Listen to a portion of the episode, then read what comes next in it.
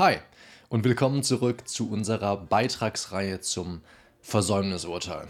Wenn du das Video respektive den Podcast von letzter Woche noch nicht gehört oder gesehen hast, dann blende ich dir jedenfalls, wenn du bei YouTube schaust, jetzt hier in einer Infokarte das entsprechende Video ein.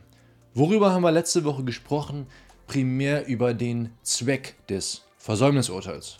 Warum es sowas überhaupt gibt. Und das Versäumnisurteil dient dem Zweck, den Zivilprozess zum Abschluss zu bringen. Und zwar für den Fall, wenn eine der Parteien nicht mitwirkt.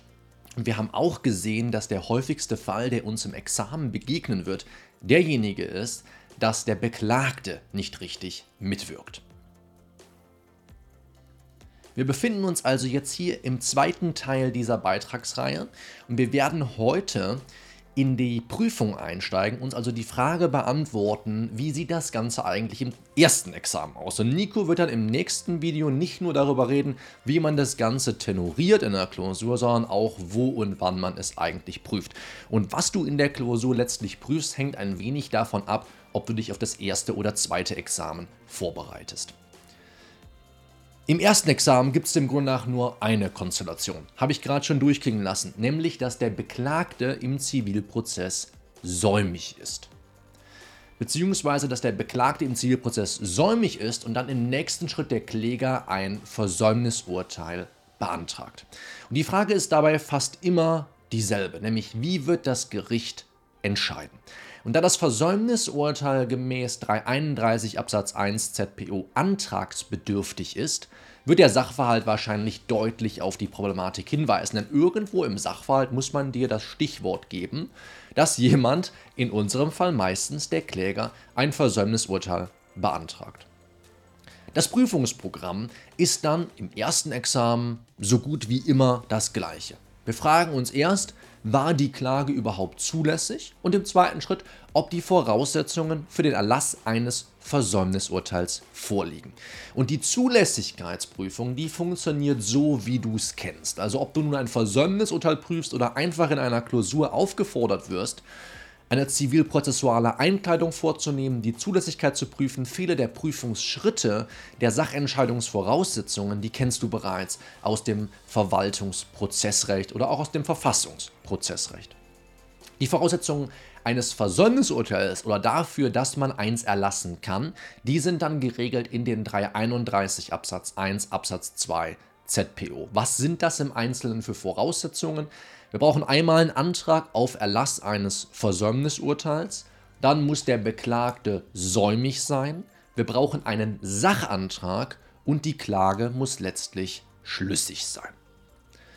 Hierbei musst du, und das habe ich jetzt hier, wenn du bei YouTube schaust, auch einmal rot markiert. Du musst hier ganz zwingend, du musst hier zwingend unterscheiden zwischen dem Antrag auf Erlass eines Versäumnisurteils und dem Sachantrag. Das sind zwei verschiedene Voraussetzungen dafür, dass ein Versäumnisurteil in der Sache ergehen kann. Einmal Antrag auf Erlass eines Versäumnisurteils nach dem Motto, ich beantrage ein Versäumnisurteil. Ich, der Kläger, beantrage ein Versäumnisurteil. Und dem Sachantrag, ja, ich beantrage den Beklagten X zum Beispiel zur Zahlung von 1000 Euro zu verurteilen. Das ist der Sachantrag. Die zwei musst du auf jeden Fall unterscheiden, denn nur wenn beides gegeben ist, kannst du überhaupt ein Versäumnisurteil erlassen, kommt der Erlass eines Versäumnisurteils in Betracht. So haben noch weitere Voraussetzungen. Einmal, der Beklagte muss säumig sein. So, das bereitet meist keine Probleme. Wann ist der Beklagte säumig, wenn er unentschuldigt keinen Sachantrag in der mündlichen Verhandlung stellt. Und dabei ist es völlig egal, es ist unerheblich, ob er vorher einmal anwesend war oder ob er sich an einer vorausgegangenen Güteverhandlung etwa beteiligt hat.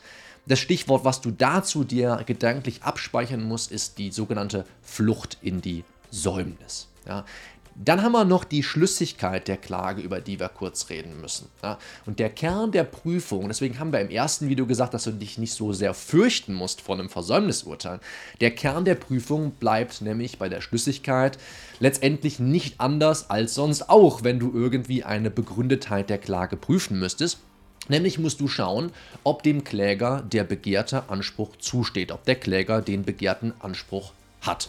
Es kommt aber jetzt hier, das ist die Besonderheit, es kommt jetzt hier nicht mehr auf ein etwaiges Gegenvorbringen des Beklagten an, weil nämlich der Vortrag des Klägers nach 331 Absatz 1 ZPO als zugestanden gilt. Ja, das ist das, was wir als Geständnisfiktion bezeichnen. Ja, wir prüfen nur nach dem Vorbringen des Klägers, weil es auf das Gegenvorbringen des Beklagten nicht ankommt. Wenn er das nicht möchte, dann darf er nicht säumig bleiben.